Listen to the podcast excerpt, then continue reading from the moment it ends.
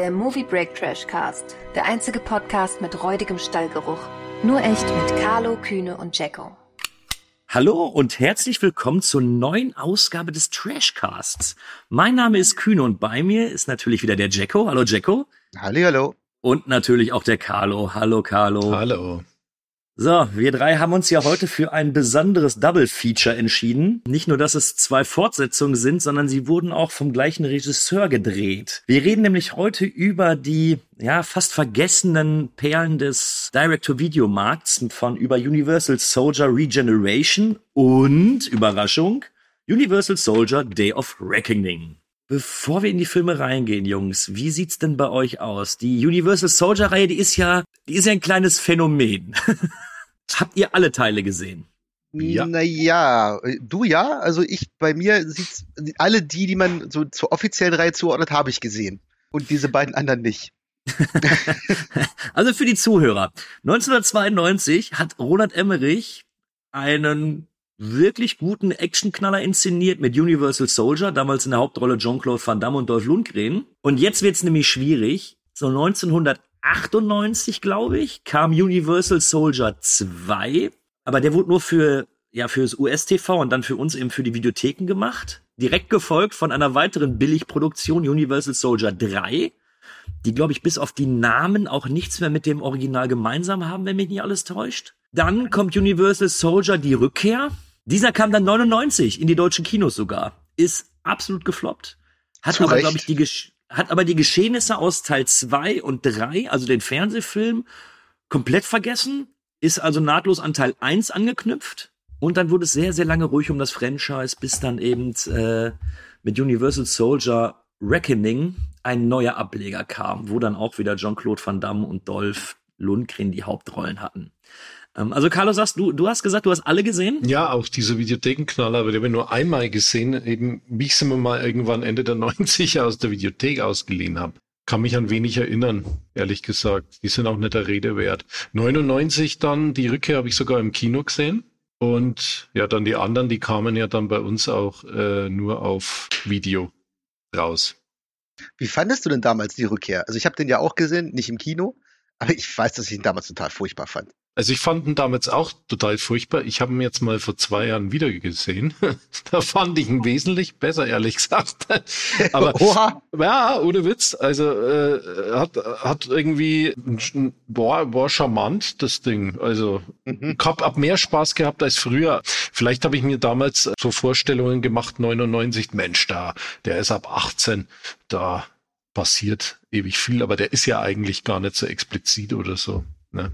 Keine Ahnung. Jedenfalls äh, fand ich ihn wesentlich besser als früher. Na, immerhin. Ja. Okay. Also ich habe tatsächlich nur den ersten gesehen. Den mag ich allerdings. ja, den kann man auch mögen. Also ja. das ist, würde ich sagen, einer von Roland Emmerichs besten Filmen. Äh, ja.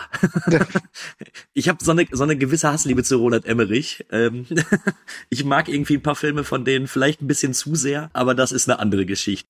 Es ist ja so, an mir sind die beiden Filme damals, als sie rauskamen, also Regeneration, wir können ihn auch hier als Teil 3 betiteln. Wir, ver wir vergessen einfach diese, diese Direct-to-Video-Fernsehfortsetzung. Die, die wollen wir gar nicht. Die kennt doch eh also kein Mensch mehr.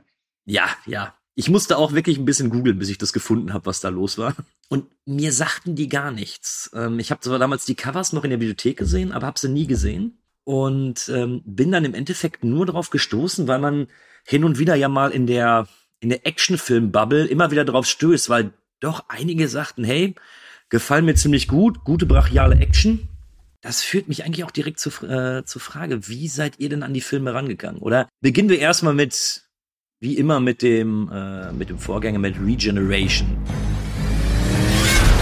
Abtrünnige Milizionäre drohen Tschernobyl in die Luft zu jagen. Zur Seite steht ihnen dabei die nächste Generation der Universal Soldier. Du warst heute sehr gut. Die Mission ist einfach. Gentlemen, wir werden gegen den perfekten Soldaten kämpfen. Der Kampf. Wir gehen jetzt rein, over. Unmöglich. Vollständiger Rückzug, kommen Sie da raus! Unsere einzige Hoffnung ist, ihn zu reaktivieren. Es wird wie vorher.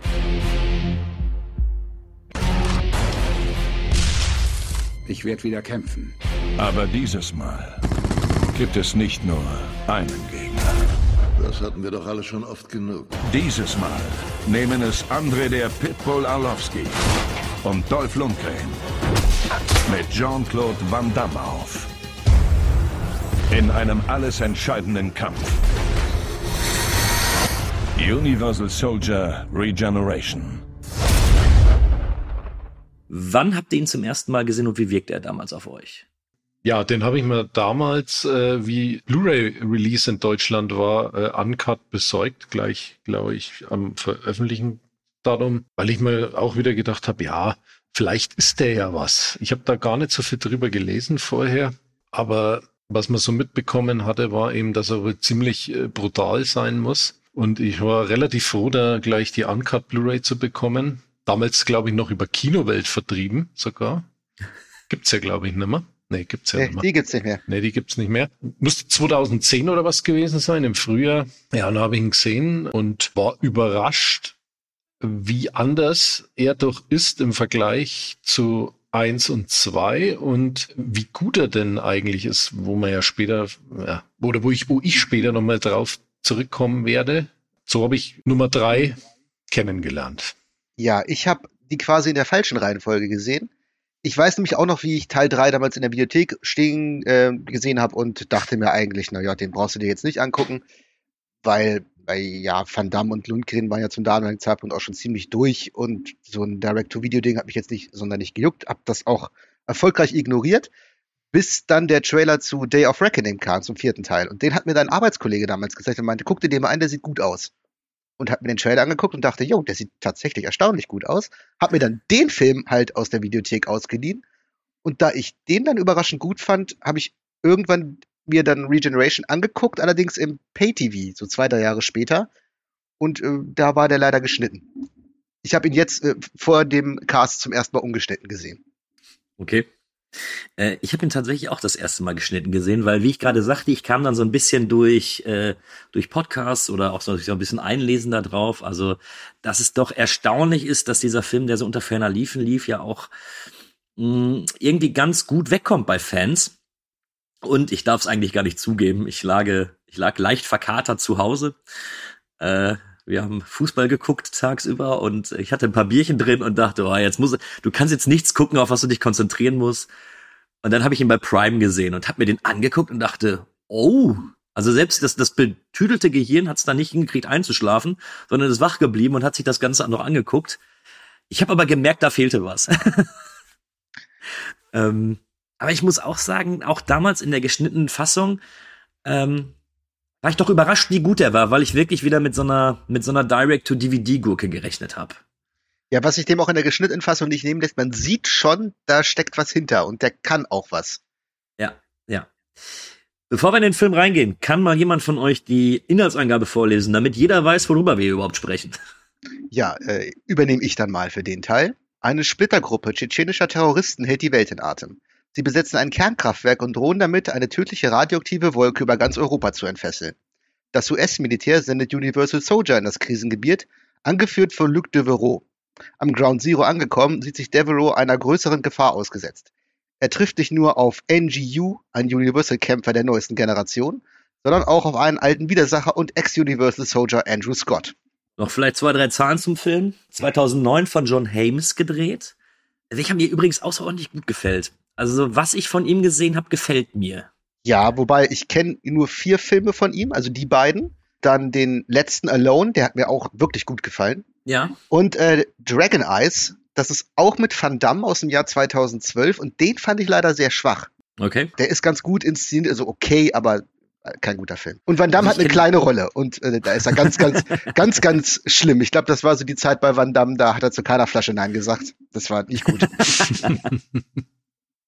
Ja, also ich kann eigentlich auch nur über die beiden Universal Soldier und auch über den äh, jetzt erst kürzlich erschienenen Alone reden von John Hames und hat mir auch ziemlich gut gefallen. Er weiß, worauf es ankommt in seinen Filmen, sagen wir es mal so, zumindest bei dem, was ich gesehen habe.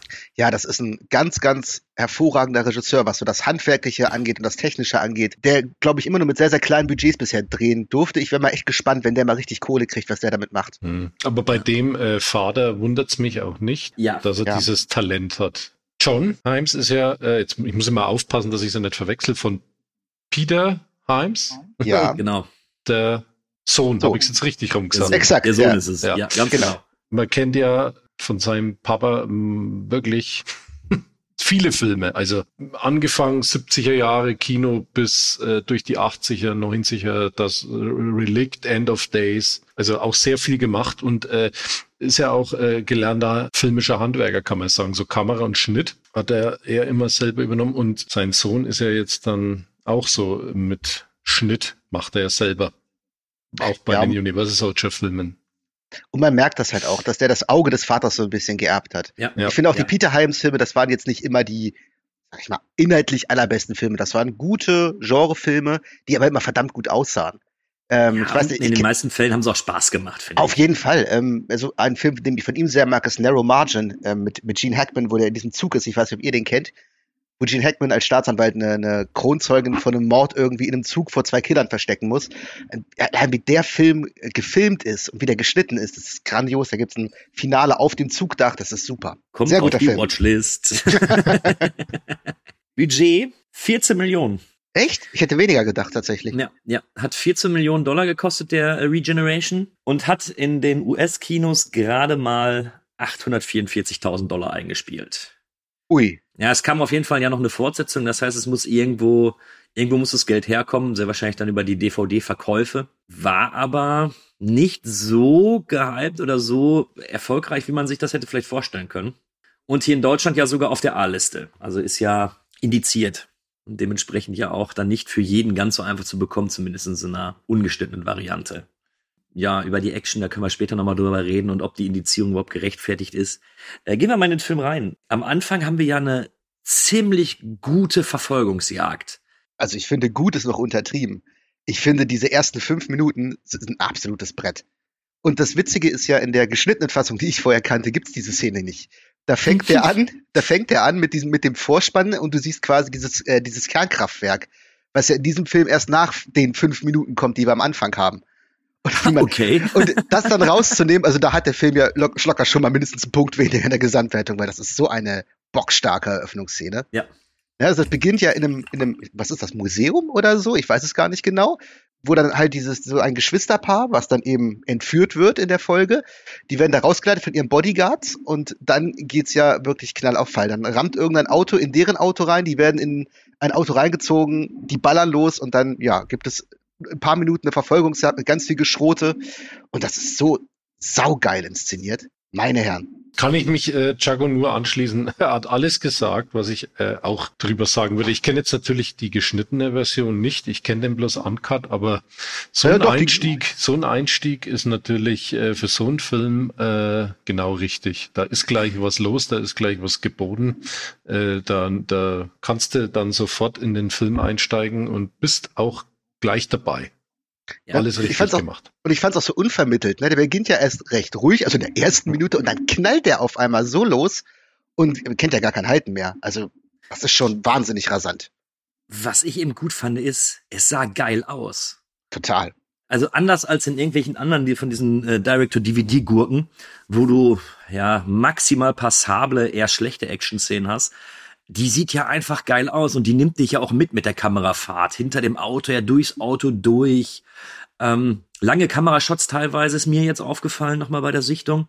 Ja. Und boah, hat mich da schon gehabt. Das ist zumindest auch der Vergleich. Wir hatten ja beim letzten Mal Uwe Boll und Far Cry, wo ich meinte, da gefallen mir die Action-Szenen nicht. Und das ist jetzt mal das genaue Paradebeispiel, weil das ist nicht irgendwie zerschnitten oder komisch gefilmt. Das ist so auf den Punkt. Und obwohl eigentlich total hektisch ist, ist es nicht so, dass, dass es irgendwie so wirkt, dass man dann drauf nicht klarkommt oder nichts erkennt oder nichts mitnimmt aus dieser Szene. Der ist unglaublich dynamisch, unglaublich druckvoll und äh, ge genau auf die zwölf. So muss eine Action-Szene in dem Budgetrahmen einfach aussehen. Also ich finde für den Budgetrahmen finde ich die Action-Szene sogar noch sehr, sehr gut. Das sage ich ja. Also, das ist das Äh, also- Maximum, was du aus dem Budget rausholen kannst. Besser Ja. geht es bei dem, was du hier, mit dem du hier hantieren kannst, geht es hier nicht. Ja, und es ist ja auch handgemacht. Ne? Also es ist jetzt, würde ich mal behaupten, nicht so viel äh, Computergetrickse dabei. Es schaut ziemlich äh, realistisch aus. Also Es, das, es sieht zumindest so aus, ja. ja, also ich glaube auch, dass da so viel gar nicht dran getrickst worden ist. Es ist wirklich äh, solide, handgemachte Action. Ja. Ja, und das zieht sich auch durch den ganzen Film. So kann man ja jetzt schon sagen. Genau. Also anders als in der letzten Folge werden wir hier nicht den Film chronologisch durchgehen, weil, und das ist auch einer meiner größten Kritikpunkte später, so richtig storymäßig kannst du den, kannst das Ding natürlich vergessen. Ne? Ja, da, genau das ist der Punkt. Ich finde, da, so vom reinen Inhalt unterscheidet sich der überhaupt nicht von diesen ganzen Direct-to-Video-Action-Hobeln. Das ist im Prinzip inhaltlich C-Ware, muss man ganz klar sagen. Und ähm, immer auch wenn der Film jetzt nicht gerade so eine furiose Action-Szene auffährt, dann baut er auch so qualitativ immer mehr ab. Der muss sich dann immer wieder durch so eine Szene zurückholen, das macht er dann aber mit so einem Wumms. Das schafft er dann mühelos. Ja, ja sehe seh ich ganz genauso wie Jacko. Carlo, wie ist es bei dir? Ja, auch. Äh, was ich äh, noch hinzufüge, aber ist, ich fand, äh, der strahlt eine massiv depressive Stimmung aus. Oh ja, oh ja.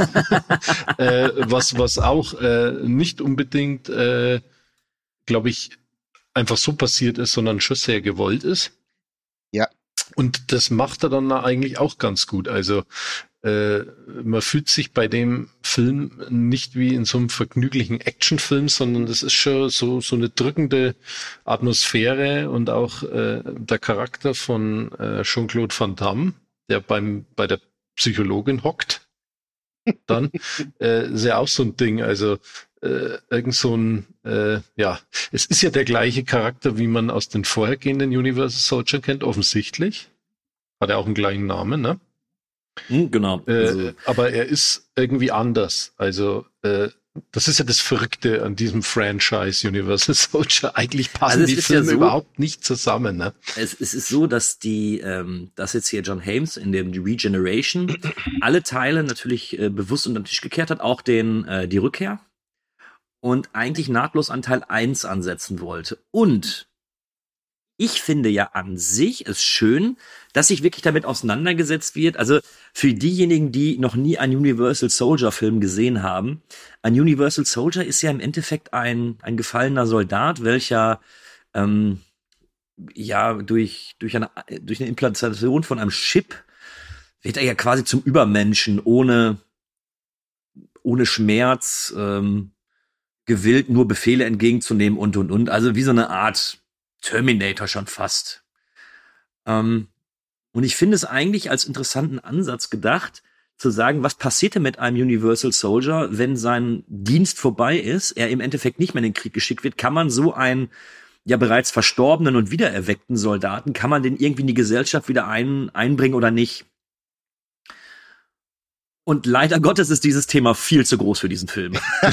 ja, und ich finde es, also das ist, klingt vielleicht so ganz gut als Aufhänger. Ich finde es aber in dem Film mir komplett deplatziert auch alle Szenen mit äh, Jean-Claude und seiner äh, Psychotherapeutin, finde ich, die sind schon fast ein bisschen albern. Ähm, hätte ja. ich in diesem Film komplett rausgelassen. Das muss echt nicht sein.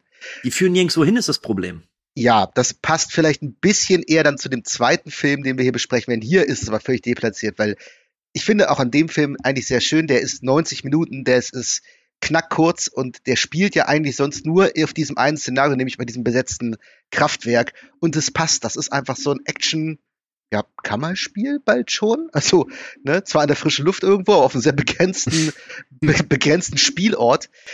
Und äh, was, was du schon sagtest, Carlo, mit, dass der diesen, diesen düsteren und, und, und ernsten Ton hat, ich finde, das, das muss der auch haben. Ähm, weil viele Filme scheitern ja eher daran, dass die sich zu ernst nehmen und dadurch albern wirken. Also gerade mhm. solche Filme, dass sie so verbissen ernst sein wollen und dadurch wirkt es dann komisch. Und das schafft der Film eben nicht. Also der wirkt überhaupt nicht komisch oder albern. Nee. Und das ist ja auch schon wieder ein Kunststück, so bierernst und verkniffen zu sein, aber dabei niemals lächerlich zu werden. Nee. Dem wird es, glaube ich, eher schaden, wenn der bewusst so eine Ironie reinbringen würde. Dann wäre der nicht der Film, der er ist. Hm, ja, stimmt. Ist äh, in der Hinsicht ziemlich gut gelungen. Also es ist wirklich äh, knallharter, äh, düsterer Actionfilm, der äh, wirklich wehtut auch. Ja. Ne? der versucht ja auch nie da Humor reinzubringen. Es gibt, glaube ich, eine Szene, die, die man so ein bisschen als Humor bezeichnen könnte. Das ist so, wenn äh, der, der Devereaux, also Van Damme, da gen Ende so seinen Ein-Mann-Feldzug startet und da alle feindlichen Soldaten niedermäht. Der eine Soldat sieht ihn dann, er steht vor ihm und entscheidet sich dann lieber aus dem Fenster zu springen, anstatt gegen ihn zu kämpfen. Das ist so die einzige Szene, wo man kurz grinst, aber das war's auch. Und das zieht ja. dieser Film knüppelhart durch. Also erstaunlicherweise ist ja, wir haben hier keine guten Schauspieler. Ne? Also zwar, Nein. ja gut, Jean-Claude Van Damme ist nicht gut. Nein. Dolph Lundgren kommt ja auch nur marginal vor. Also er kommt ja dann am Ende im Endeffekt für eine große Action-Szene und ist dann ja auch wieder weg. Ähm, und als Gegenspieler haben wir ja den, jetzt muss ich aufpassen, dass ich nicht falsch ausspreche, Andrei Arlovsky. Richtig. Der spielt ja den, den, den bösen Universal Soldier, den NGU. Ja, und auch da, das ist kein guter Schauspieler. Das, das ist auch kein Schauspieler. Das ist ein, äh, ich glaube, ein UFC-Kämpfer. Ja, genau, MMA oder UFC-Kämpfer. MMA, ja, MMA. Ja, aber ist ja egal. Den, den brauchst du halt für die Rolle, brauchst du ja auch keinen Robert De Niro. Ja, Moment. Sowas. Du lässt mich ja nicht aussprechen. Entschuldigung. Nein, ich wollte darauf hinaus, dass eben, die können ja nichts anderes als einen störrischen Gesichtsausdruck. Und genau das passt ja witzigerweise genau in diesen Film rein. So, dass eben alle so böse gucken, so und äh, bloß keine Miene verziehen und gar nicht erst anfangen, da Gefühl oder Charakter reinzubringen. Es sind ja im Endeffekt in Anführungsstrichen Roboter. Und deswegen passt es auch irgendwie komischerweise. Also in jedem anderen Film, wenn die drei hätten Schauspielern müssen, dann wäre das richtig, richtig in die Hose gegangen. Aber hier nimmt man den äh, Figuren das ab. So ist zumindest meine Meinung. Ja, da haben sie wirklich die passenden Leute dafür gecastet. Das, ja. das entspricht einfach auch ihren Fähigkeiten. Und bei diesem Arlovski merkst du einfach auch, der weiß, wie man kämpft. Also der, der weiß auch, wie man sich bewegt, wie man, der, der hat eine Körpersprache. Das ist nicht irgendein Schauspieler, der halt gut durchtrainiert ist, der da mal irgendwie vorm Dreh so äh, zwei Wochen Kickbox äh, gelernt hat, sondern der weiß wirklich, was er da tut. Also für mich sind auch die Kampfszenen mit diesem Arlovski die besten. Weil äh, ein Kumpel von mir, der, äh, mit dem ich den jetzt zum Rewatch geguckt habe, ähm, der sagte direkt, sag mal, der macht doch hier irgendwie MMA oder UFC oder sowas. Ähm, weil auch die ganzen Bewegungsabläufe, die er eben macht und wie er dann eben gegen die Gegner kämpft, das erkennst du einfach, dass er Kampfsportler ist. Das meine ich ja. Also der, der weiß halt, wie man ja. wirklich kämpft, nicht wie man so tut, als würde man kämpfen, sondern der weiß halt, wie man jemand auch wehtut und wie man sich dann bewegt und sich gibt. Und das macht ganz viel aus. Ja. Ja bin ich voll und ganz bei dir. Also hat mir, ich sag mal, generell ist actionmäßig das Ding Brett. Ja, keine Widerworte, ne? So, und wenn ich dran denke, ähm, wir haben ja so drei, vier große Action-Set-Pieces, würde ich behaupten. Drei davon dann eben in dem, äh, in diesem, ja, alten Atomkraftwerk. Aber alles davon, obwohl es eben nur dieses eine Setting ist, äh, gut inszeniert, äh, schön choreografiert und auch wenigstens mal in dem Fall die, äh, die Umgebung auch ausgenutzt. Oder wie siehst du das, Carlo? Na, auf jeden Fall äh, aufs äh, Minimum reduziert, aber es ist äh, wirksam. Also man sieht dann, also das beste Beispiel dafür, dass man eigentlich, wenn man äh, den den Kernpunkt, also die Action, gut inszeniert, braucht man gar nicht so viel drumherum großes Setting. Also es reicht äh, so ein stillgelegtes äh, Kraftwerk und äh, der Film entwickelt dann trotzdem seine Wirkung. Es ist, es passt einfach. Also in diesen Actionsequenzen äh, und quer durchgeprügelt und durchgeballert durch dieses Kraftwerk. Äh, es, ist, es kommt keine Langeweile auf und äh, es ist richtig gutes Timing, richtig gut getaktet, finde ich, also in dem Ganzen. Okay. Ja. Darüber sollten wir kurz sprechen, ähm, weil ich empfinde es nicht so. Sehr gut. Ich habe jetzt bei der, ich muss, äh, ich muss zugeben, als ich ihn das erste Mal gesehen habe und auch beim zweiten Mal, als ich ihn mir dann auf der Börse geholt habe, mir den ungeschnitten angeguckt habe, da habe ich noch, boah, habe ich ja auch gesessen und sagte, ja, Brett. Ähm, jetzt habe ich ihn das dritte Mal gesehen, sogar innerhalb, innerhalb kürzester Zeit. Also ich würde mal behaupten, in anderthalb Jahren habe ich jetzt diesen Streifen dreimal gesehen. Und jetzt auch eben mit dem Kumpel. Und wir haben beide dann eben so ein bisschen auf die Action-Szenen gewartet. Mhm. Weil alles, was drumherum ist, das, das, das ist so vergessenswert und äh, auch nicht wirklich gut, dass mich das zwischenzeitlich echt gelangweilt hat. Und ich jetzt dachte so, ja, jetzt geh rein und jetzt mach die tot und jetzt baller endlich mal wieder. Ähm, und da finde ich, dass man so zehn Minuten, Viertelstunde hätte man gut und gerne rauscutten können. Da bin ich tatsächlich bei dir. Also ich finde nämlich auch, die Action-Szenen sind hervorragend, aber ja. der Film braucht sie auch ganz, ganz dringend. Weil immer dann, wenn du halt mal fünf Minuten keine hast, wird dir immer mehr bewusst, dass das an sich, was, was halt Inhalt, was Drehbuch, was Darsteller, Dialoge, was auch immer alles angeht, ist das halt genau derselbe C-Müll-Kram, den man sonst verteufeln würde, weil man da auch sonst billige Action-Szenen hat. Diese Action-Szenen sind halt das Maß aller Dinge in diesem Film und die setzen immer diese Highlights. Und immer dann, wenn du die nicht hast, bist du so ein bisschen am Verhungern. Weil sonst hat der Film wirklich nicht viel zu bieten. Ich mag, ich mag die Stimmung zwar und was ich an dem Film äh, gut finde, dass sie das Geld, was sie hatten, das weniger, ich hätte wirklich auch gedacht, der hätte weniger gekostet, dass sie das aber sehr vernünftig investieren, nämlich dann ausschließlich in diese Action-Szenen und alles andere, was was Geld kosten würde, wie Setting und, und was auch immer, vernachlässigen die so ein bisschen. Das stört aber nicht. Was halt stört, ist, dass du neben der Action ja keine halbwegs brauchbare Handlung hast. Das ist schon sehr öde. Für mich kam der Film so ein bisschen rüber eher wie so ein Bewerbungsvideo von den John Himes, dass er da zeigt, ja, ja, ja, guck, guck mal, was ich kann, was ich für geile Action-Szenen inszenieren kann, was ich für ein Händchen habe. Gebt mir mal mehr Kohle, dann mache ich euch den vierten Teil richtig fett. Das war so mein Eindruck. Ja. Ja. Schön, schön erklärt. Ja, könnte man als bewerten, bewer, bewer, bewer, ups, ja. ja, so, so halt. Schau da, äh, schon zu viel Action. Nee, ähm, äh, Bewerbungsvideo wollte ich sagen. Nein, ist äh, schön, schön getroffen. Man könnte es äh, ja wirklich so so sehen. Ne? Also äh, passt genau. Aber ich da, da ich immer an diesen Film nie große Erwartungen hatte, also äh, beim ersten Mal, und ich habe jetzt auch mittlerweile das dritte Mal gesehen, ähm, ich finde ihn eigentlich, der soll einfach dann sein Ding da machen und sein äh, Action da präsentieren und äh, das reicht mir dann auch irgendwie gerade. Also ich weiß ja, Universal Soldier, da erwarte ich jetzt keine modsmäßige Handlung, aber eben die Action und auch die Atmosphäre, die er mir bietet, das finde ich schon trotzdem sehr, sehr beeindruckend. Ich, ich wollte jetzt an der Stelle auch nicht sagen, dass ich ja. den Film per se langweilig finde. Ähm, aber das ist eben so ein bisschen. Ich habe noch ein paar mehr Sachen, die mich einfach stören. Also zum Beispiel, dass Dolph Lundgren wieder darin vorkommt, hat keinen Sinn. Also es, es ergibt keinen Sinn und es hat auch keinen Grund in meinen Augen. Dass doch, doch, doch, doch, doch, doch, darf ich da eingehen? Es hat einen Grund, aber für den Film jetzt weniger. Ich finde nämlich, der schlägt am Ende schon so leicht die Brücke zu Day of Reckoning.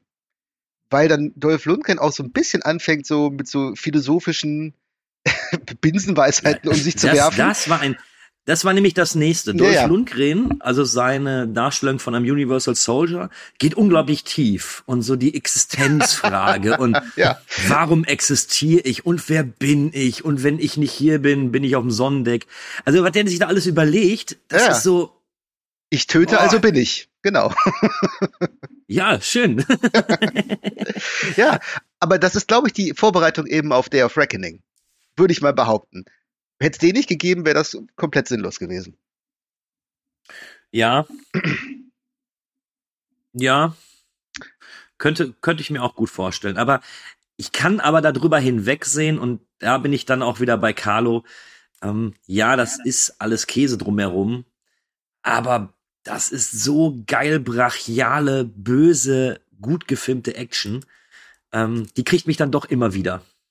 Ja, und das auch mit Recht, weil ich finde, wenn der Film was kann, dann das. Und das muss man ihm wirklich hoch anrechnen, weil ich kenne keinen Direct-to-Video-Actionfilm dieser Kategorie, sage ich mal, der A, noch Leute wie Jean-Claude Van Damme und Dolph Lundgren bezahlen muss, weil die werden ja auch noch ein bisschen Geld bekommen haben. Und trotzdem dir dann solche Action-Szenen präsentiert, die wirklich, nochmal, also was der John Himes inszenatorisch drauf hat, was das angeht, ist absolut der Hammer. Ist euch, ist euch diese lange Kamerafahrt aufgefallen? Durch da, äh, in dem einen Häuserkampf, wenn ja, ja, ja, ja. Äh, Devereaux das erste Mal äh, oder das in, das in den Reaktor rein will, dann genau. ist, glaube ich, eine zwei Minuten Kamerafahrt durch das Haus durch, durch die Flure durch. Ähm, alles sehr eng, wo sich die Kamera bewegt, aber das sieht geil aus. Sieht geil aus. Das macht er bei Day of Reckoning auch nochmal im ja. Finale. Aber ja, das, das, da sieht man einfach, dass der Mann was kann. Und da protzt er auch so ein bisschen. Da zeigt er bewusst so, guck mal her, jetzt komme ich, schaut euch das mal an. Und ich glaube wirklich, das war die Intention des Films, weil er hat ja auch das Drehbuch nicht geschrieben. der hat wahrscheinlich gedacht, oh, ja gut, das ist, ist so ein Drehbuch, naja, ich kann jetzt irgendwas drehen, aber da zeige ich euch mal wirklich was. Ja. Ja. Das ja. Aber mal eine Frage an euch. Wir heißen Trashcast. Und ich bin ganz ehrlich, als ich 2009 das Ding in der Videothek habe stehen sehen, hätte ich auch gedacht, boah, ja, das ist Trash. Aber ist es wirklich Trash? Nee. Äh, dafür ist es einfach äh, zu gut gemacht. Ich meine, gut, äh, wir wissen ja, es gibt ja äh, Millionen äh, von Dollarproduktionen äh, aus Hollywood, die dann doch irgendwie so trashig wirken, weil die Filmemacher unfähig waren oder was auch immer. Hier hast du wirklich eine Low-Budget eigentlich Produktion, kannst du sagen, die aber handwerklich so stark gemacht ist, äh, dass die gar nicht zum Müll verkommt. Ne? Also es ja. ist, es ist eher, ja, was, was trashig ist, ist vielleicht eben wieder diese, dieser C-Movie-Charme dann trotzdem. Mhm. Was aber auch nicht ganz richtig ist. Nee, also für mich ist es ganz klar ein B-Movie. Ja. Also, ja. so, also so wie er aussieht und das, was mir der Film am Ende bietet, ist es einfach so ein richtig schöner B-Movie. So fast schnörkellos bis eben auf die, äh, auf die zwei, drei Längen in meinen Augen. Ähm, aber da würde ich den eher hinpacken. Wie siehst du das, Jacko? Ja, da ist ja die Frage erstmal, wie definiert man Trash? Das ist ja auch immer schwierig. Da gibt es ja gar keinen richtigen Begriff für. Ich finde, ein Trash-Film ist immer, es ist immer dann, wenn er unfreiwillig, wenn er, wenn er unfreiwillig wirkt. Also wenn er entweder unfreiwillig komisch wirkt oder obwohl er total teuer ist, lächerlich rüberkommt oder dann doch billig wirkt, obwohl er hunderte Millionen gekostet hat. Gibt es ja auch viele gute Beispiele vor, die mit CGI-Effekten um sich schmeißen und denkt sich, oh Gott, sieht das scheiße aus. Und der Film ist es definitiv das alles nicht. Das, was er macht, macht er sehr bewusst so und es wirkt so, wie es wirken soll. Und das, was er kann, macht er auch gut. Er hat seine Macken, aber das waren, glaube ich, auch Sachen, die konnte man schwer rauskriegen. Wenn du halt so ein Drehbuch hast, da kannst du wirklich nicht viel mitmachen. Ja. Und die Umsetzung ist so gut dafür, das hat mit Trash nichts zu tun. Das ist natürlich kein großes filmisches Meisterwerk und das ist auch kein A-Movie und B-Movie ist es gerade so, aber es ist dafür verdammt gut gemacht und definitiv kein Trash. Ja, also ich habe ja bewusst die Frage gestellt. Äh, es wird ja hier häufiger mal nachgefragt, wie manche Filme es in den Trashcast schaffen. Na, die, ähm, hier kommt er ja durchaus rein, weil man das denken kann. Also ich habe das gedacht, genau. du hast das gedacht und viele da draußen, die den Film nicht kennen, werden das auch denken. Genau. Also so sehe ich das nämlich auch, weil so die x-te Fortsetzung einer Filmreihe, die nie jetzt auch den höchsten Stand eben hatte. Ähm, also ich habe wirklich mit weitaus Schlimmerem gerechnet, aber gerade jetzt bei dem, bei dem Regeneration bin ich sehr, sehr positiv überrascht worden, muss ich sagen. Habt ihr noch irgendwas zu Regeneration? Oder wollen wir noch mal so ein kleines Fazit abgeben? Ja, wir können. Nix von meiner Seite, alles ich denke, ich habe auch alles gesagt. Wir können ja unsere Punkte noch mal raushauen für den Film. Ja, genau. Dann fangen wir an, Jacko. Ja, ich hatte dem nach der Erstsichtung, wie gesagt, da habe ich ihn geschnitten gesehen und das ist einige Jahre her, fünf Punkte gegeben, weil ich dachte, ja, der ist ganz gut gemacht, aber fand ich eher so, ja, nichts Besonderes. Jetzt habe ich ihn aufgewertet. Ich komme auch nicht als über mehr als sechs Punkte tatsächlich, aber ich denke, das ist auch so, wie ich bewerte, auch durchaus okay. Also bei mir fangen gute Filme mit Einschränkung bei sechs Punkten an und da gehört der dann dazu. Also das untere Level von einem ganz guten Film. Ja. Carlo? Ja, ich finde, äh, ist besser als so mancher große Hollywood-Actionfilm, den ich die letzten Jahr, Jahrzehnte schon fast gesehen habe. Äh, in den 2000ern. Äh, das ist sehr beeindruckend für so einen Film und äh, ich finde die Action nach wie vor stark. Äh, den, den, den Härtegrad, wie er dich in den Sessel drückt. Äh, ich finde den richtig stark und äh, gibt den da so als B-Movie-Actionfilm auf jeden Fall acht Van Dams.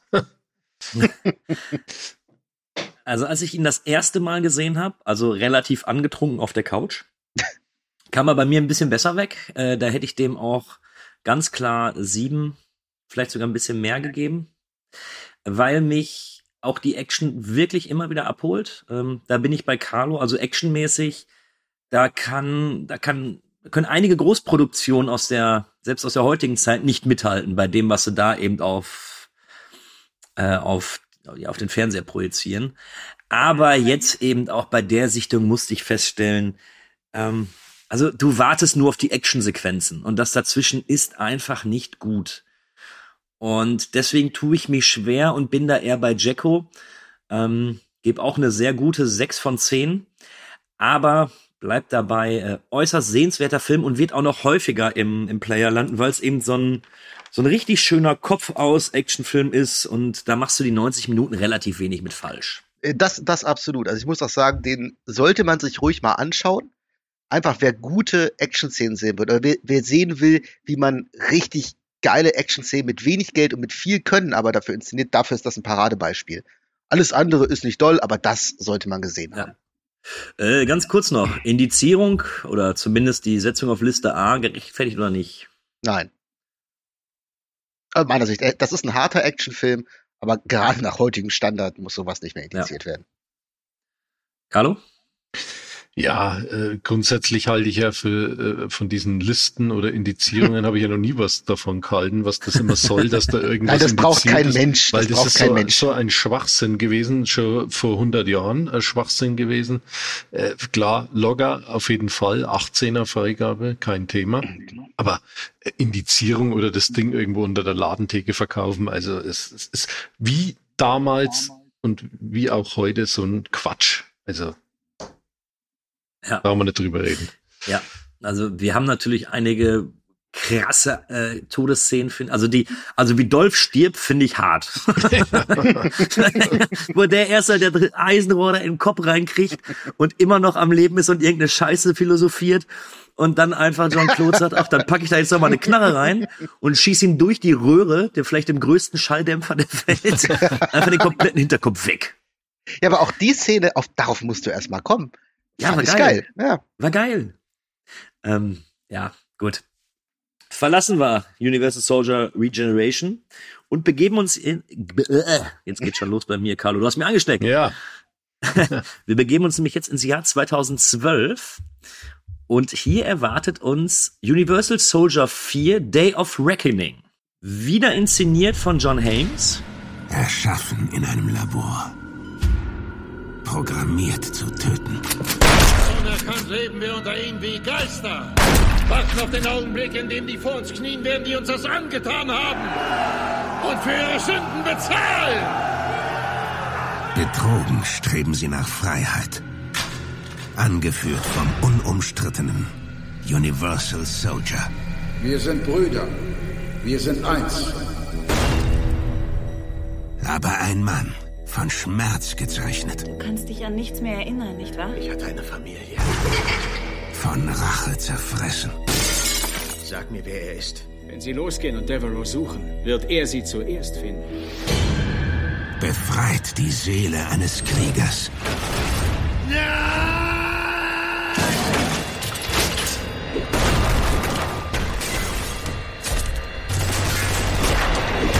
Klempner losschicken.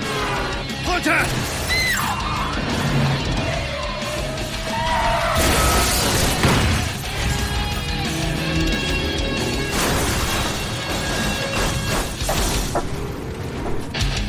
Jean-Claude Van Damme, Scott Atkins und Dolph Lundgren im ultimativen Fight. Hallo Soldat. Bis zum Ende.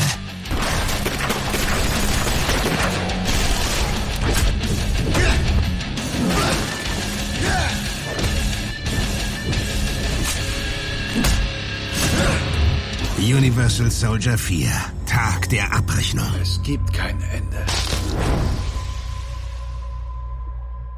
Bevor wir in die Inhaltsangabe reingehen, wie war, du hast ja schon gesagt, Jacko, wann du ihn ja. das erste Mal gesehen hast. ich habe hab nur nicht gesagt, wie ich ihn fand.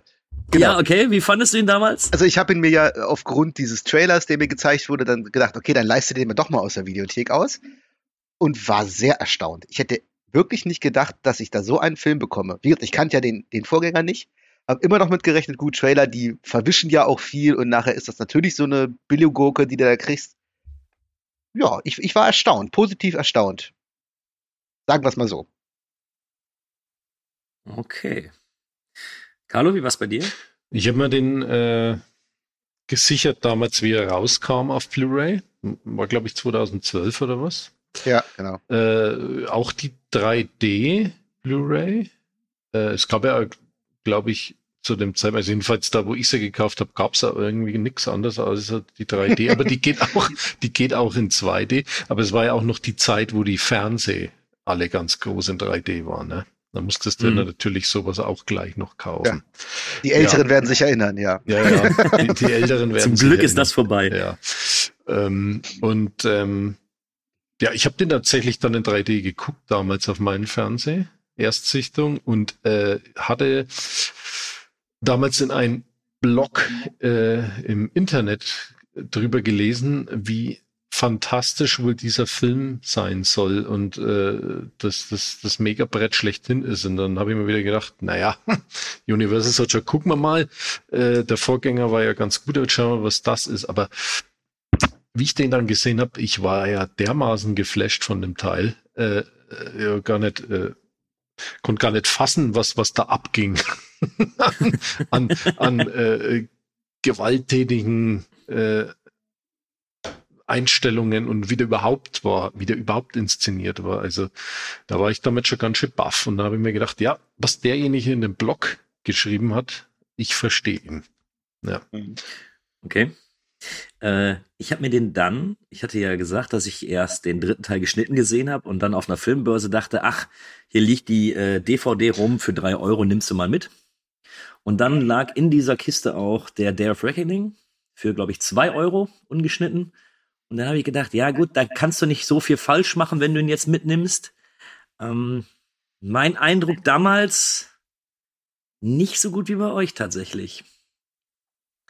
Ich, ich habe keinen Zugang zu dem Film gefunden und ich kann schon mal so viel vorwegnehmen, kann ich bis heute nicht. das habe ich mir fast gedacht. Das habe ich mir fast gedacht. Aber wir gucken ähm, mal. Bevor wir reingehen, Carlo, kannst du eben die Inhaltsangabe einmal kurz ja, zusammenfassen? Gern. Also, äh, John äh, muss mit ansehen, wie drei Männer in sein Haus eindringen und der Anführer der kleinen Gruppe, Luke Devereaux, seine Frau und seine kleine Tochter umbringt. Nach dem Angriff liegt John neun Monate im Koma. Als er wieder erwacht, leidet er zwar an Amnesie, kann sich jedoch an die Ermordung seiner Familie erinnern und sind auf Rache. Nach und nach versucht er seine Erinnerung zurückzuerlangen und Devereaux aufzuspüren, um ihn zu vernichten. Doch diese Mission ist alles andere als einfach. Es ist ihm doch äh, der Universal Soldier Magnus auf den Fersen. Die umstrittenen Soldaten sind ohne Wissen der Regierung wieder aktiviert worden und handeln unter einem neuen Befehlshaber. Und Luke Darrow ist eine Art Freiheitskämpfer, der die Universal Soldier von implantierten Erinnerungen und falschen Wahrheiten befreit. John gelingt es zwar, seinen Feind und der genetisch verbesserten Armee näher zu kommen, die von Andrew Scott angeführt wird. Doch auf seinem Rachefeldzug gerät er allmählich in Zweifel darüber, ob seine Erinnerungen tatsächlich der Wahrheit entsprechen. Ja. ja. Da hast du es schon. Die Inhaltsangabe sagt schon ganz genau, ja. welche Probleme ich mit diesem Film habe. Das, hat, das hatte ich aber genau das Gefühl gerade von Carlos vorgelesen. Dachte ich, das klingt auch schon übermäßig kompliziert eigentlich für das, was es dann im Endeffekt ist. Ja. Arthouse-Action. Ähm, Arthouse-Action. Kurz ein paar Zahlen. Ich fand's eigentlich so schön und musste ein bisschen schmunzeln, als du gesagt hast, dass Day of Reckoning quasi ein Bewerbungsvideo ist. Ähm, für äh, Day of Reckoning. Aber erstaunlicherweise doch noch mal ein paar Millionen günstiger das Ding. Das hat nämlich nur 8 Millionen Budget gehabt. ja, ja, Wahnsinn. Ne? Hat äh, die Hälfte, fast die Hälfte. Unglaublich. Ja, hat in den Kinos gerade mal 1,5 Millionen eingespielt. Und, aber ich kenne jetzt nur die US-DVD-Verkäufe, da noch mal 3,8 Millionen. Ähm, ja, also in der USA war das jetzt auch nur so mäßig bis gar nicht erfolgreich. Konnte zumindest nicht die Kosten wieder einspielen, die er hatte. Könnte mir aber natürlich vorstellen, dass aufgrund, ich sag mal, der positiven Stimmen von Teil 3 immer noch ein Plus erwirtschaftet worden ist weltweit. Also ich glaube schon, dass das Ding auf, auf DVD dann auch ziemlich gut lief. Das glaube ich auch, aber ja, ist natürlich keine besonders tollen Zahn. Aber schon komisch, dass der die Hälfte von Regenerations gekostet hat, was man dem Film nicht ansieht, wie ich finde. Und er hat ja trotzdem an den Kinokassen scheinbar auch fast das Doppelte eingespielt, auch wenn er ein ziemlicher Flop war. Ja, ja. Das stimmt sogar. Ähm, vielleicht zur ersten großen Änderung, wo ja auch das Poster oder auch die Inhaltsangabe und und und äh, ja schon was anderes vermuten lassen, weil Hauptdarsteller ist ja nicht mehr Jean-Claude Van Damme. Ja, definitiv. Und erst recht nicht Dolph Lundgren. äh, wir haben jetzt Action, ja, Action-Darsteller Scott Atkins, der als John in die Hauptrolle schlüpft.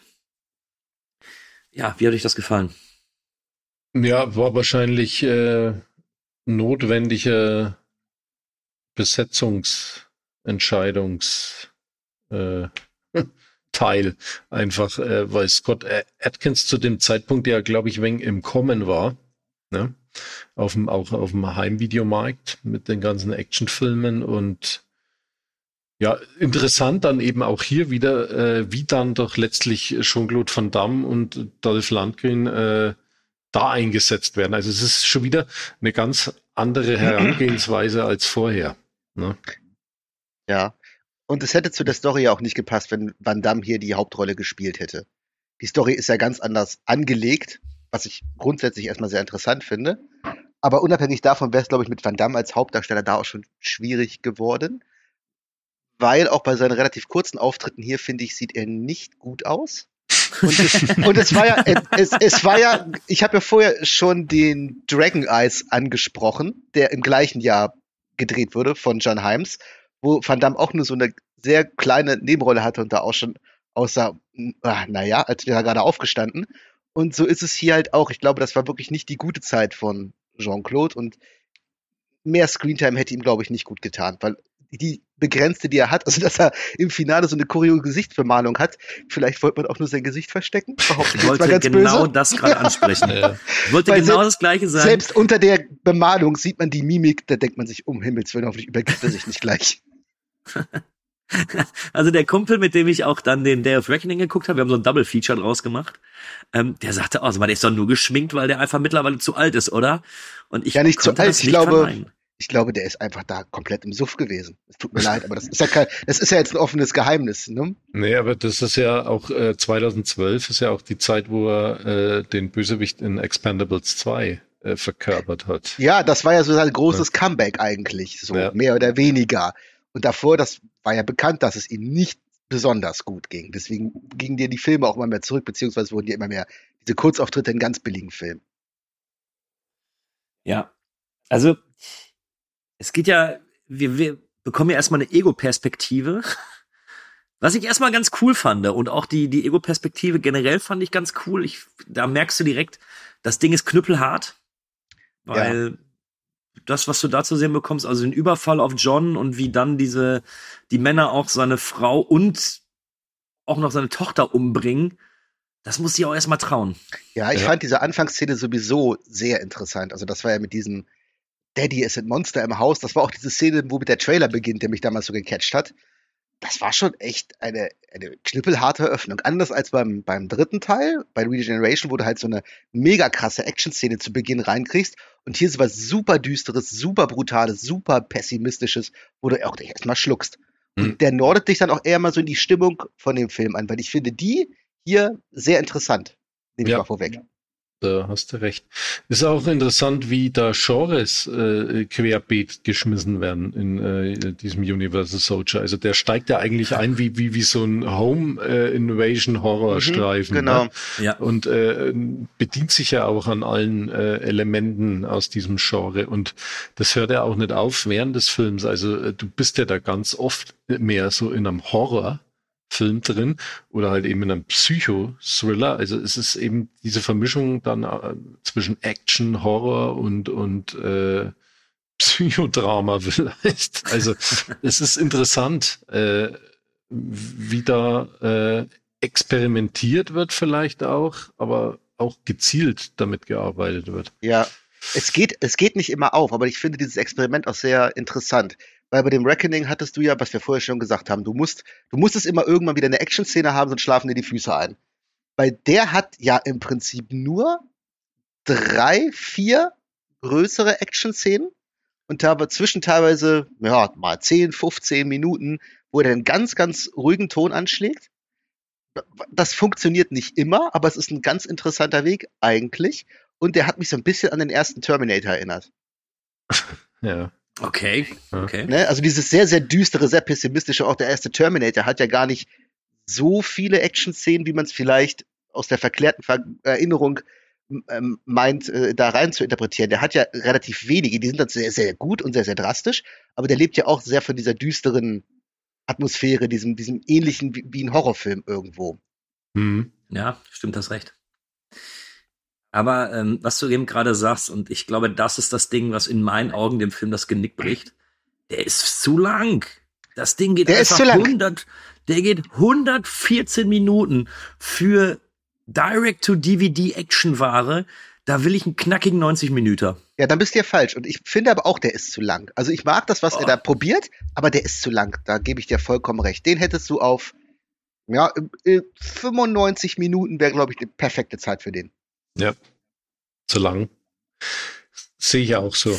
Weil, also auch bei dem würde ich es jetzt mir jetzt ersparen, da äh, die Szene da chronologisch durchzugehen, weil Nein, auch da finde ich, äh, es ist ein interessanter Ansatz, aber am Ende äh, ist es ähnlich wie bei Teil 3. Ja, du wartest, dass sie sie wieder kloppen. Irgendwann schon, wobei ich auch da, äh, gerade am Ende, hat er mich irgendwo dann wieder gehabt mit dieser, mit dieser Idee, die er dann eigentlich verfolgt. Das geht erst am Ende so richtig auf. Der braucht am Anfang halt noch relativ lange, bis sich da so eine Faszination ja, für einstellt. Ja, ja, und das, sehe ich eben als Problem an, weil für mich, also ich wusste es ab der ersten Sekunde, wo die Ego-Perspektive losgeht. Es gibt in diesem Film hier ganz klar Spoilerwarnung. Wir werden den Twist von Universal Soldier 4, wir werden ihn den Twist spoilern. Ähm, aber der war mir von Anfang an klar. Also das hat keine, also als der spätestens, als der viermal den Hammer gegen die Gummi gekriegt hat, da wusste ich, ja, der ist scheinbar auch ein Universal Soldier. Ja gut, das war, glaube ich, das war sehr, sehr schnell klar. Also da, gut, da kann man gut schnell drauf kommen, aber auch im weiteren Verlauf. Ja, das Geheimnis wird zu spät gelüftet.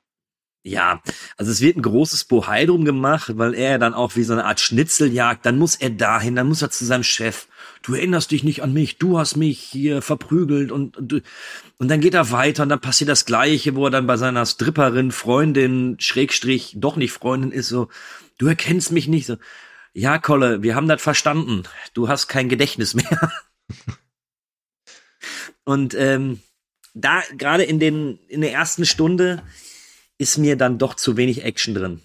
Das kann ich verstehen. Und ich glaube, ein Problem des Films ist, dafür, dass er dann relativ wenig Action hat und so diese, diese Story eigentlich verfolgt, da wird Scott Atkins dann auch ein Problem. Der ist für die Action-Szene ist der super, der ist der Gold wert. Gerade diese Szene in dem Sportladen, da müssen wir nachher, glaube ich, nochmal direkt ja, drauf da, eingehen. Da gehen wir, da gehen wir nochmal drauf ein. Also da ist der ja nicht mit, mit Gold aufzuwiegen, was er da macht, aber der ist einfach auch kein Schauspieler. Also kein guter Schauspieler. Das ist ein richtig guter Actiondarsteller, aber sobald der mal schauspielern muss, ist es halt auch ein Totalreinfall. Und hier muss er halt relativ viel und auch alle anderen Darsteller, diese Stripperin, also diesen Dialog, den die da irgendwann führen zwischendrin, das ist ja, das ist ja Höchststrafe, sich das anhören zu müssen, weil es auch so kacke gespielt ist und so kacke geschrieben ist. Ja, das, da, da kann man dem Film jetzt wirklich wenig anrechnen. Leider. Ne? Und das holt einen dann auch ein bisschen auf den Boden der Tatsachen zurück. Wie siehst du das, Carlo? Ja, Darsteller, klar. Ist wieder äh, nicht das Gelbe vom Ei. Äh, Scott äh, Atkins, wissen wir ja äh, auch, äh, der, der ist äh, sag mal, einer der wenigen, die noch äh, an die Actionstars der 80er und 90er erinnern, irgendwie. Genau typ das. Her, ne? Das wäre damals ein Superstar geworden. Ja. Jetzt hat halt das Problem, solche Filme werden einfach nicht mehr gedreht genau. oder landen direkt in der Videothek. Ne? Und dann. Ja, ja. und da, äh, da hat es halt sehr schwer, wenn, wenn dann äh, 114 Minuten und dann werden doch noch äh, so Story Verfolgungselemente einfach äh, mit eingebaut, weil man ja doch irgendwas erzählen will, aber das können, können die alle nicht tragen. Und gut, okay. Äh, er ist, und da merkst du es auch, er ist zu lang. Äh, da ist äh, nicht so gut verteilt, die Action, die, die in Anführungszeichen Handlung. Das komprimiert er, wäre das alles noch mal eine Spur besser gewesen einfach. Mhm. Ne? Weil, also die, die eine Action, also es gibt ja so in der ersten Stunde zwei, zwei Action-Szenen, die man erwähnen kann. Das ist ja einmal der Kampf gegen, da, äh, nee, da muss ich ja erstmal drauf eingehen. Was haben die denn da mit der Story gemacht? Um die Zuhörer jetzt wirklich zu verwirren.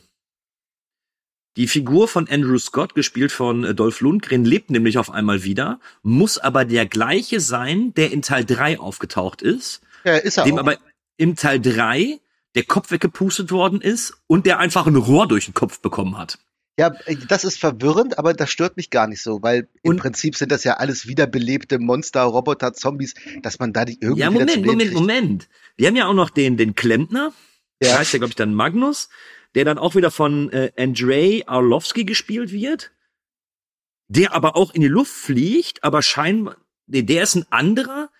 Aber es hieß doch im ersten Teil, und wenn der dritte Teil an Teil 1 an, angelehnt wird, dann gibt es diese Universal Soldier doch eigentlich gar nicht mehr, oder?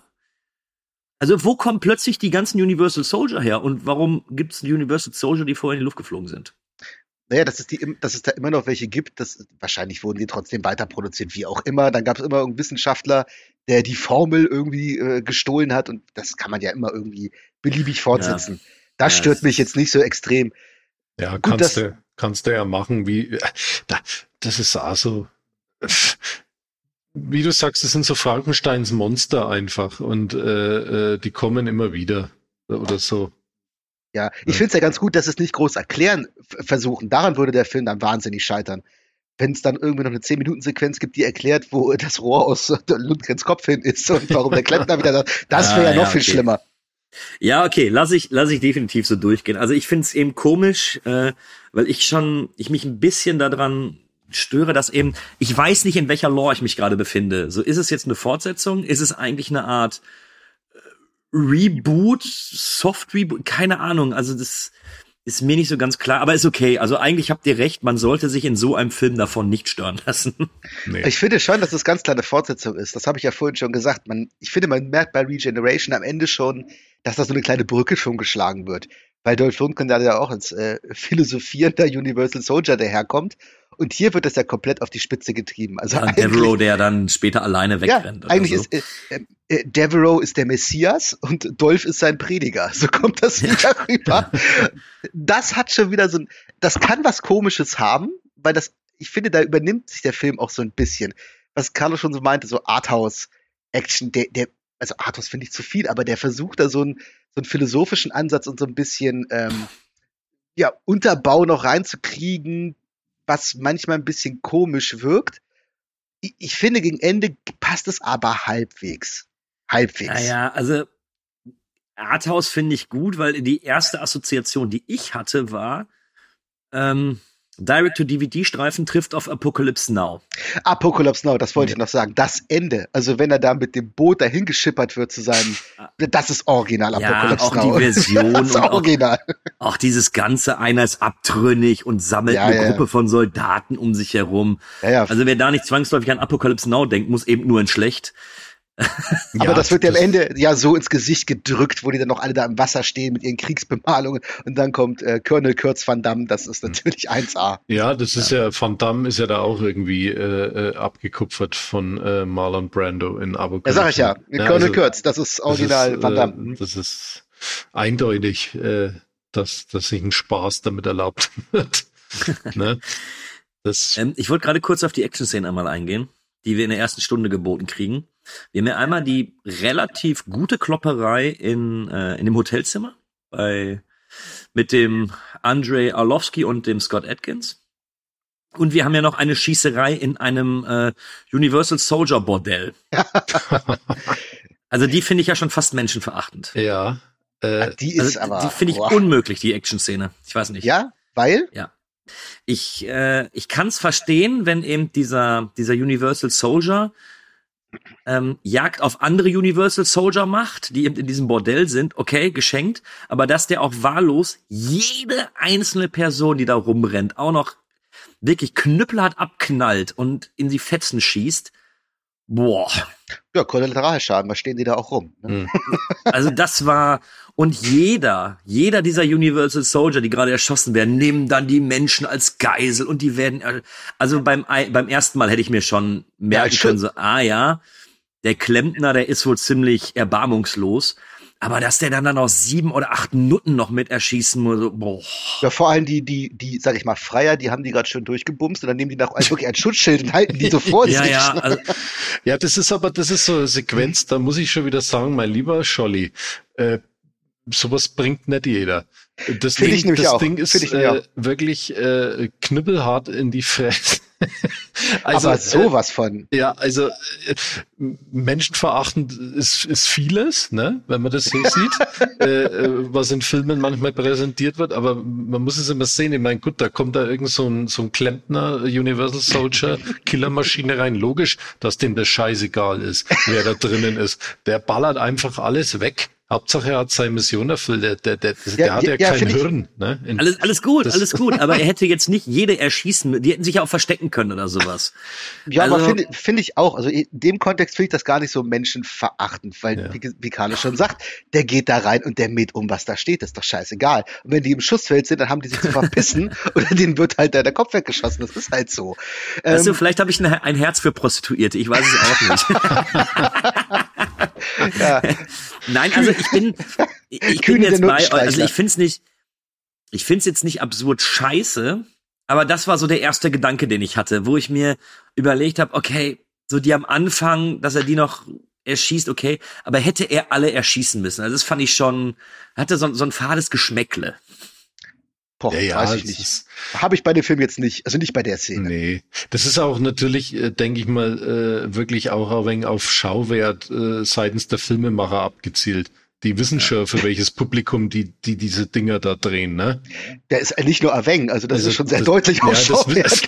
Das, das, also, äh, ich kann dir mit Sicherheit garantieren, äh, nehmen wir noch mal das Börsenpublikum, auch, ne? Äh, du kennst es ja auch, ihr kennt ja, ja. es, äh, da, da sind ja so Kameraden unterwegs, die kaufen sich ja Filme nur deswegen. Ne? Ey, Natürlich. ich hab jetzt, also kein Witz, ich war jetzt vor zwei Wochen auf einer Börse, da habe ich einen gesehen, der hat dann auf einmal so Splatter-Pornos gesucht und lief dann zu jedem so, hast du auch so Splatter-Pornos? So. Ja, da laufen sehr, sehr komische äh, Leute rum. Das, äh, ja, okay, bin ich bei dir. Ja, also das ist, glaube ich, äh, also es ist äh, gewollt, es ist in vielerlei Hinsicht, glaube ich, von den Filmenmacher gewollt. Aber ich finde auch wieder eben so wie Universal Soldier äh, 4 ist, da passt es auch wieder rein, diese, diese Ja, das, da, da gebe ich dir recht. Das ist äh, einfach richtig äh, gut platziert. Das ist aber äh, klar, das ist total irre. Ich meine, äh, da haut's da echt einen Vogel raus. Vorher hast du diese, diese Bums-Szenen da die ganze Zeit, die werden da alle hart drangenommen. Das ist ja schon mal das Erste. Äh, ja, du hast schon das Gefühl, die sterben dabei schon bei. Ja, ja. Ne? Also. Und dann, und dann äh, kommt da der mit, seinem, mit seiner Schrotflinte rein. Und ich finde ja, also das ist ja auch so was, ich finde ja das Sounddesign äh, der Waffen ziemlich geil abgemischt. Das ist ja wirklich richtig eine, eine Schrotflinte, ne? Also da, ja, da, da merkst ja, du eben Durchschlag. Und wie knall und knüppelhart die da alle weggesiebt werden, das ist ja, ah, das ist wirklich vom, vom, vom, vom von der Tonmischung her äh, finde ich, dass äh, das wirkt auf den Zuschauer so dermaßen derbscher, äh, dass diese ganze Sequenz dadurch nochmal mehr an Stärke gewinnt. Also, und ja. das ist und das ist ja auch schon wieder. Jetzt diskutieren wir schon wieder darum über über die, sage ich mal, moralische Intention dieser Szene oder wie ja. auch immer. Aber wie geil die inszeniert ist, das ist es ja auch schon wieder. Das ist ja auch wieder weit über dem Schnitt, was du sonst bei solchen Filmen hast. Ne, bei 8 Millionen Budget, die Hälfte von dem Film, den wir vorher hatten, und wie knüppelhart und supergeil diese Szene inszeniert ist. Mhm. Ja, und zumal, ich finde jetzt schon, ähm, der Day of Reckoning, der ist ja ab 18 normal freigegeben, der ist jetzt schon mit dieser Bordellszene brutaler als sein Vorgänger. Ja. Ja. Würde ich auch zustimmen, der ist insgesamt ist der brutaler als sein Vorgänger. Ja. Der hat ja. weniger brutale Szenen, aber die sind alle, die haben es echt in sich. So, aber wir haben jetzt in der, in der, es geht ja dann so ein bisschen weiter und das ist auch alles so, in meinen Augen zumindest, diese Schnitzeljagd funktioniert nicht. Ähm, dieses Herausfinden, wer John ist und äh, wer die Person ist, die Sachen in Johns Namen getan hat. Also ganz ehrlich, juckt einen Toten. Also juckt überhaupt keinem. Ja, Oder habt ihr euch da dann irgendwie also ich fand's total lame. Es Richtig kommt, langweilig. Es kommt dadurch leider zu wenig Spannung in der ersten Hälfte auch auf, weil da, sie erzählt es auch nicht gut genug dafür. Und wie gesagt, ich finde auch das Problem ist, dass äh, sowohl Drehbuch als auch Darsteller das nicht tragen können. Die haben eine ja. Idee, das ist aber nicht wirklich gut erzählt. Das geht, wie ich finde, im letzten Drittel alles ganz gut auf. Also wenn man dann die po was heißt Poernte, aber wenn man dann das Finish sieht und was alles dahinter, was, was sie sich gedacht haben und so, das ist alles schon eigentlich recht gut der Weg bis dahin ist nicht optimal, was das Erzählerische anbelangt. Da bin ich voll bei dir. Ja. Aber dann sind wir ja endlich im letzten Drittel angekommen. Und jetzt bin ich bei euch. Was der jetzt ab, also, also was der Film jetzt zu bieten hat, wow.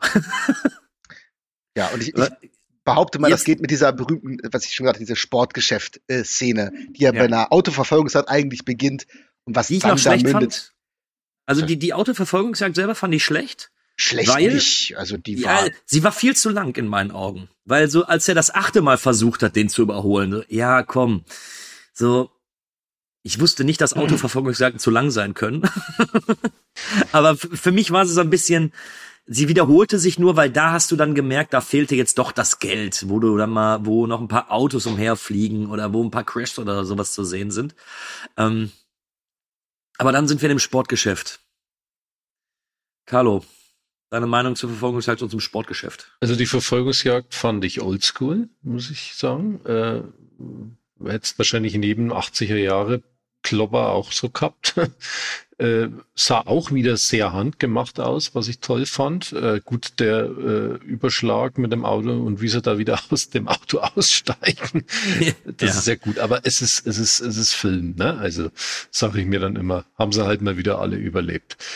Gut, äh, das im Sportgeschäft ist natürlich einer der besten Fights, äh, die ich in so einem Actionfilm bisher gesehen habe, oder der gehört zu einem der besten. Also was da ab, abgebrannt wird an, an, an, an Schlägen und, und äh, durchdesignten Kampfmoves, das inklusive Baseballschläger, ist, äh, finde ich, sehr beeindruckend auch wieder inszeniert.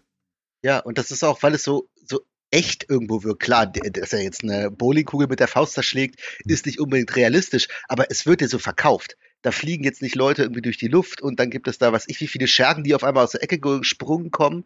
Da kloppen sich zwei aufs Blut und es sieht so gut aus und es fühlt sich auch so schmerzhaft an.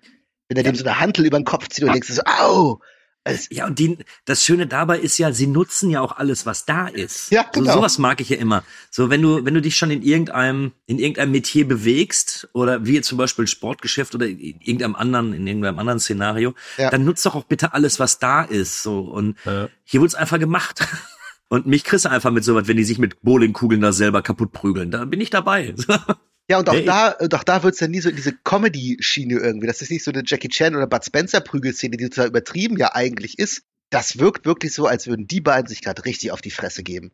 Und ja. dafür sind die beiden auch perfekt. Da kommt eben dieser Scott Atkins-Bonus, das kann er super. Und der, der Arlovski ja scheinbar sowieso, das ist ja sein Job. Das passt 100 Prozent, das passt wie Arsch auf Eimer. Ja muss ich, gebe ich auch Carlo vollkommen recht, für Hollywood-Verhältnisse wirklich eine unglaublich gute Klopperei. Mhm. Da kommt die Stärke halt wieder zum Vorschein äh, äh von John Hames. Äh, scheint da wirklich echt äh, zu beherrschen, was, was die Action-Inszenierung betrifft. Und äh, du musst wirklich mit diese Ideen, die da aufgegriffen werden in diesem Sportgeschäft, das musst du auch erstmal wieder rüberbringen. So, ne? Also das ist, äh, ist schon sehr, sehr gut. Definitiv dann nähern wir uns ja eigentlich schon dem großen Finale. Gut, jetzt haben wir noch wieder ein bisschen, wird wieder ein bisschen erklärt, er trifft sich selbst und das fand ich auch alles so ein, da hast du wieder gemerkt, das würde funktionieren, wenn du einen guten Schauspieler hättest. Das sag ich Scott ja. Also, Atkins kann man, es nicht. Man kann diese Story echt gut machen, wenn man die Rahmenbedingungen dafür besser legt oder einfach bessere Rahmenbedingungen hat. Ja, Daran ja. scheitert dieser Film, weil es ist alles gar nicht doof an sich. Oder es ist zumindest für einen Genrefilm, reicht das vollkommen aus für einen guten. Ja, für mich schon fast ein bisschen zu viel Story für einen Genrefilm, muss ich zugeben. Ja, aber das kann man ja auch gut verkaufen. Ne? Ja, aber dann sind wir im Bunker. Und ich muss zugeben, was jetzt rausgehauen wird von John Hames. Mein lieber Schwan. Mhm. Genau. Äh, wir haben ja eine ellenlange One-Shot-Sequenz, wie sich Scott Atkins durch Dutzende von Universal Soldiers schießt, prügelt. Alter Schwede. Ja, ist nochmal eine Steigerung zu dem, was, was äh, Devereaux da im dritten Teil durch diesen Gebäudekomplex gemacht hat. Das ist ja, das gleiche nochmal, nur viel länger und noch spektakulärer. Ja. Ähm, als, als Filmkenner weißt du natürlich, dass Schnitte eingesetzt worden sind und wo sie sind. Ja. Ähm, aber das ungeschulte Auge wird es nicht merken. Und das sieht einfach wirklich umwerfend aus. Also das hat mir sehr, sehr gut gefallen.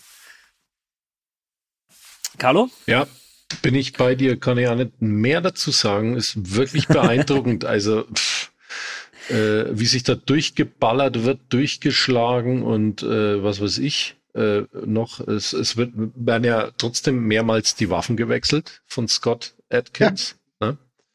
Ist, äh, bis er dann beim Endgegner praktisch, naja, gut, es kommt ja der Zwischenboss dann noch, ne? Äh, ja, Dolph, ja, Dolph ja, und dann äh, Jean-Claude als äh, Hauptboss. Ne? Das, das wollte ich gerade sagen. Es wirkt fast wie ein Computerspiel, ja. wo du dich durch die einzelnen oder wo sich dann äh, Scott durch die einzelnen äh, Stages prügelt, um dann zum Zwischenboss zu gelangen. Und auch der Kampf mit Dolph Lundgren stark. Ja, dafür, dass Dolph Lundgren da ja auch nicht mehr der fitteste war, haben sie das super inszeniert. Er wirkt halt jetzt nicht wie so ein Opa, sondern das passt schon.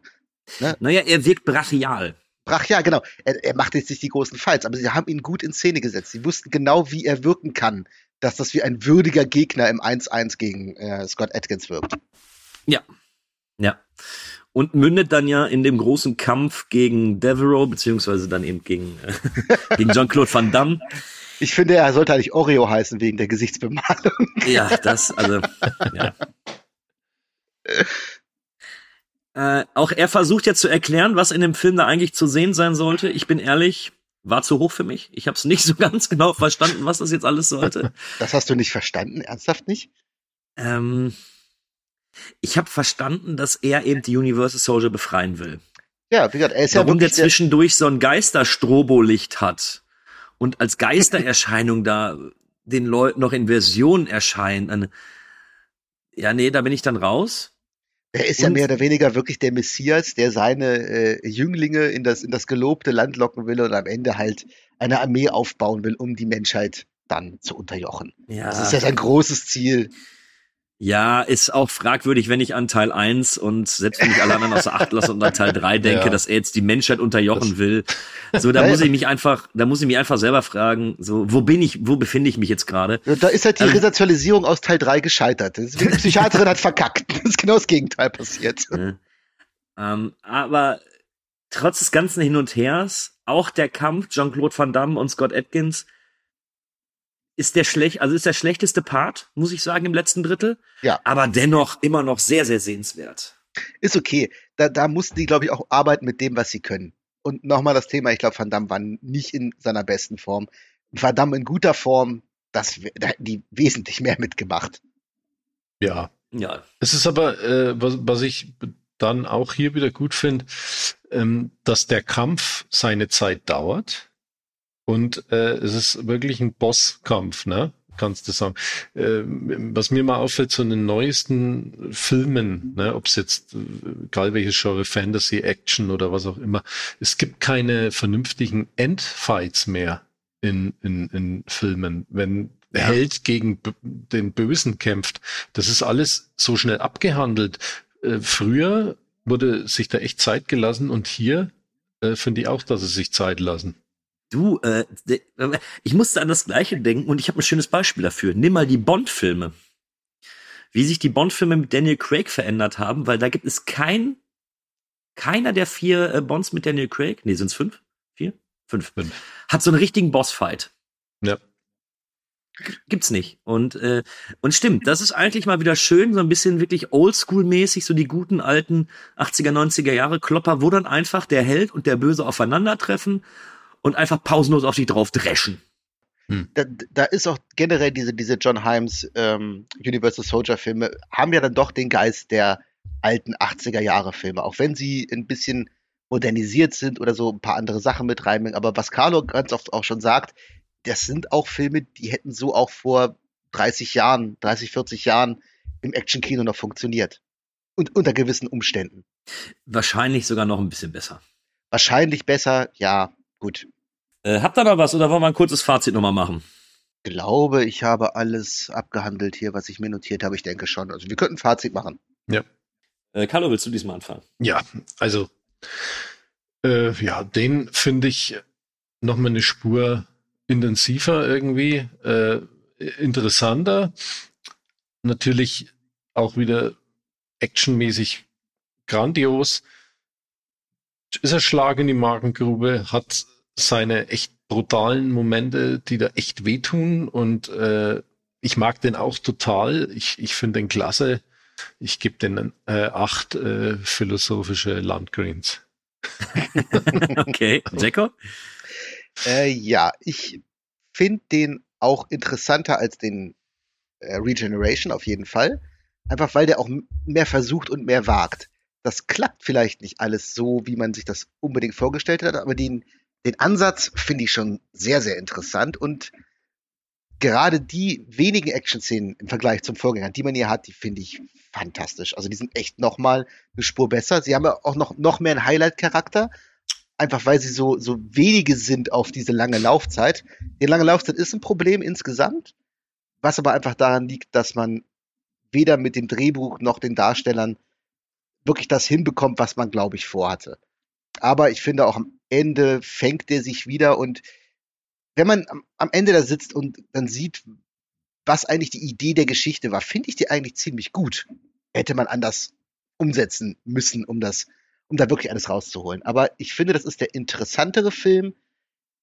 Auch nochmal der handwerklich nochmal stärkere Film. Auch wenn es sich hier auf ein paar Sequenzen eigentlich begrenzt. Ich bin da bei 6,5 wie gesagt, äh, irgendwo ein bisschen gescheitert, aber dieser, dieser ganze Ansatz und dieses ganze Vorhaben und die handwerkliche Finesse hier, die finde ich beeindruckend. Ja, ich bin nicht so wohlwollend. ich gebe euch eigentlich recht, dass die Action besser ist. Die Idee finde ich nicht schlecht. Aber wenn ich es nicht inszenieren kann oder wenn ich nicht die Schauspieler habe, dann darf ich es auch nicht machen. So, dann muss ich mich einfach damit auseinandersetzen, wie in Teil 3. Ich mache wirklich einen straighten Actionfilm, der, wo die Story einfach auf ein Stück Toilettenpapier drauf passt und dann zieh ich's durch. Und hier wird was versucht, und das rechne ich auch dem John Hames wirklich an. Es ist äh, nicht gänzlich uninteressant, aber wenn ich es nicht inszenieren kann, dann muss ich mir vielleicht auch während des Drehs überlegen, ja, vielleicht muss ich dann doch das ein oder andere rauskürzen. Deswegen ist mir die Laufzeit viel, viel zu lang. Ich werde in der letzten Stunde oder im letzten, letzten halben Stunde werde ich mit unglaublich geilen Action-Szenen versöhnlich gestimmt. Aber vorher bin ich echt teilweise gelangweilt. Haut mich nicht so um wie euch, bin aber weiterhin bei äh, fünf nachdenklichen äh, Dolph Lundgrens.